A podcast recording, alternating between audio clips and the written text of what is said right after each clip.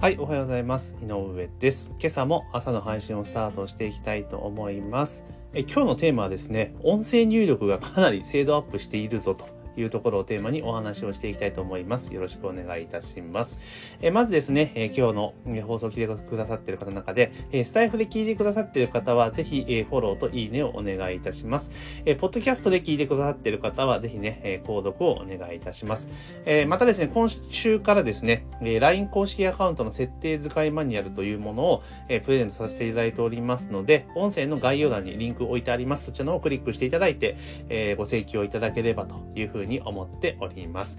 というところで今日はですね、え音声入力ということをテーマにちょっとお話をしていきたいと思うんですけれども、えー最近ね、あの、Google ドキュメントもそうだし、えー、Word もそうなんですけれども、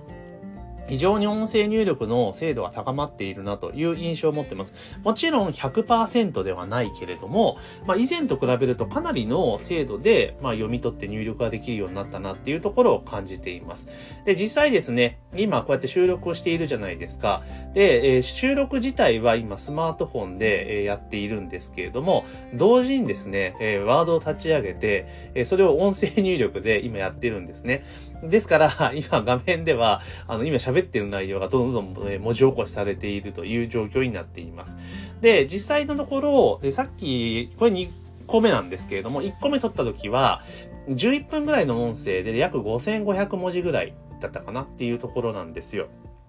で、例えばこれ何がいいかって、えー音声、こうやって音声収録していくじゃないですか。で、音声収録していって、で、それをまあ、ポッドキャストなり、スタンド FM なりにこう、アップロードするわけですよね。で、そこで、まあ、音声メディアとして、まあ、リスナーさんに情報として届けるわけなんですけれども、えこうやってですね、同時収録をしながら、その同時に文字起こしをしていくと、え何がいいかっていうと、テキストコンテンツも同時生成できるわけですね。でもちろん、なんだろう、単純に音声をね、こう入力してもらったものを、えそのまま、そのままですよ。あの、なんていうかな、えーコピペしてブログ記事にすればいいってわけじゃないですか。当然構成しなきゃいけないし、えー誤字脱字とか変変更しなきゃ、修正は必要、編集は絶対必要なんですけれども、ただゼロから打つよりも格段にやっぱ早いわけですよね。そう考えると、まあ音声取りながら、えー文字入力、音声入力を使ってテキストを起こしていくっていうのは非常に有効な手法かなというふうに思いました。またですね、例えば、ブログ記事とか書くときも、まあ、音声入力でバーっとね、書こうと思ってることを順番に喋っていって、で、まあ、その、ベースはね、文字入力終わるわけだから、その後編集をすると。で、話してるものに関しては音声データとして残ってるから、それを、それを音声コンテンツとしてね、例えば、えー10本とか20本とか束になったら音声コンテンツってその時点で価値になって売れるじゃないですか。で、また、その、なんだ、文字のやつに関しても、いっぱい束にすれば、例えば Kindle とかでやれば売れるわけですよね。だからそういった意味でも結構この音声入力っていうのを使うことによって、もちろん編集の手間は正直あるにせよ、ただ単純にこう音声入力だけでね、そのテキストコンテンツを作ろうとしたら結構、まあなんだろう、その労力とその効果ってのは微妙かなと思うけれども、音声コンテンツを作るっていう前提で、えー同時にですね、文字起こししていくっていうのは結構ありかなという気はします。だってもともとは音声コンテンツっていうのは、まあ、作るつもりでこう収録してるわけじゃないですか。で、その上で、あの、文字情報も出来上がると。で、今までだったらこれ文字起こしやってもらおうと思ったら誰かに頼むか自分が時間を取ってやらなければいけなかったわけじゃないですか。で、実際問題として、じゃあ実際音声聞きながら文字起こしてたら結構時間かかりますよね。だけど、ベースになる話のアウトラインみたいなものが全部文字でね、記録されてるわけだから、じゃあそれを編集するだけだったらその手間じゃないですよねっていうことなんですよ。っていうことを考えたときには、これ結構使えるなっていうふうに思ってました。で、じゃあ次またこれどこまでちょっと進化させるかっていうか、やっていくかっていうと、ちょっと今後ね、こういう形で、えー音声収録、毎週ね、音声収録してますから、音声収録の文字起こし版っていうのを、まあ、同時に作っていくというのをやってきます。で、あ、それをね、まあ、やっていって、ちょっと慣れてきたら、じゃあ次のフェーズ何するかって言ったら、Kindle とかを作るときね、電子書籍を作るときに、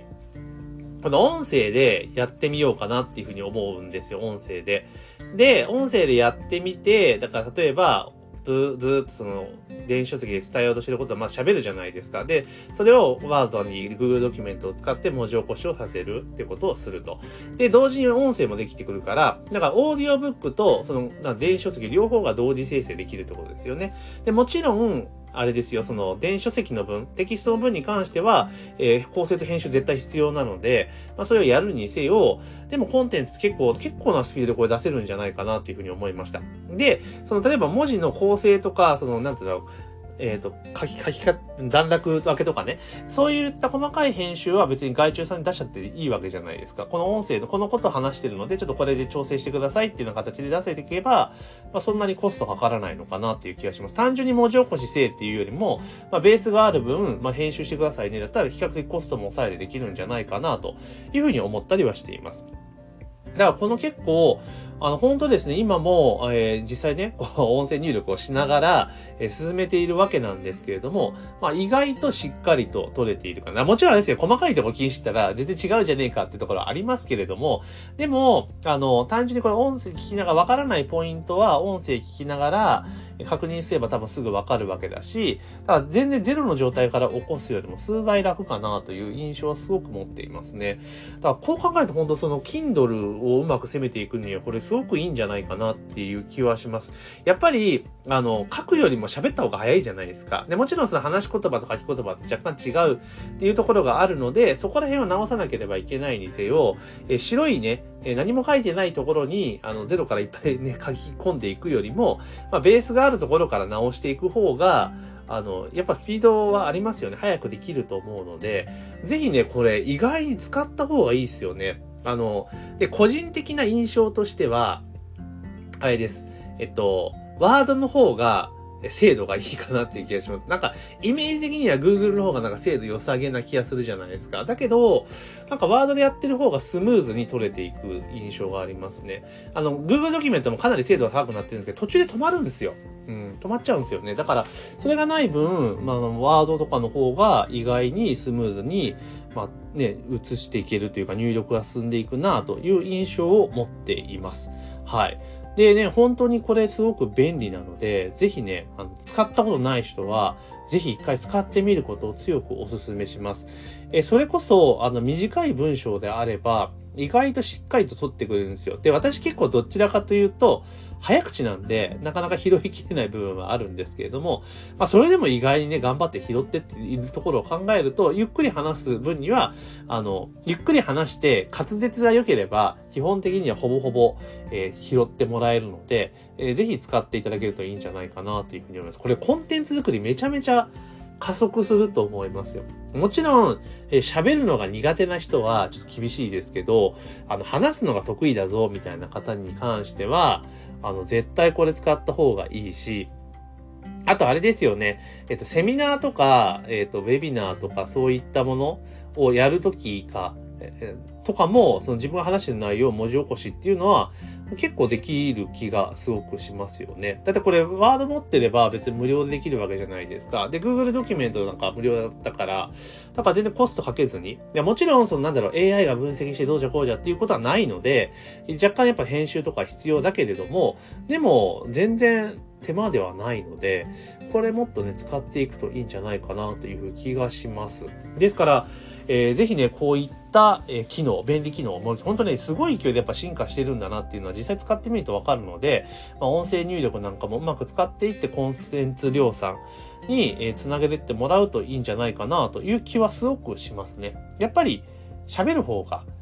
早いじゃないですか。で、文字にすると考えながら、その話し言葉を、なんつうのかな、えー、文章に落とし込んでいくって作業が無意識のうちにやらなければいけないんですよね。だけど声の場合っていうのは、思ったことそのまま出ていくので、やっぱり早いですよねっていうところです。なので、えー、ぜひですね、この音声入力っていうのをね、まずね、試していただけると、あ、ここまで今進化してるんだなっていうことに、まあ気づくというかね、感動してもらえるんじゃないかなというふうに思ってます。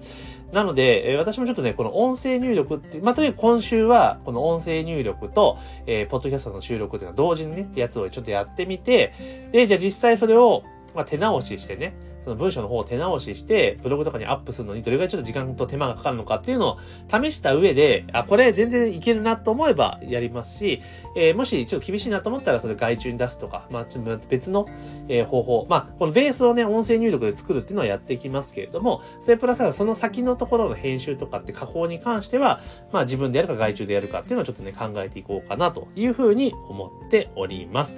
というところで今日はですね、音声入力がめちゃめちゃいけてるぞと、えー、Google ドキュメント、Word ともにですね、えー、そこそこいい感じで精度高く、えー、音声入力ができるようになりましたよっていうことを、ちょっとね、今回音声でお伝えいたしました。えー、ぜひね、試していただきたいなというふうに思います。で、今回ですね、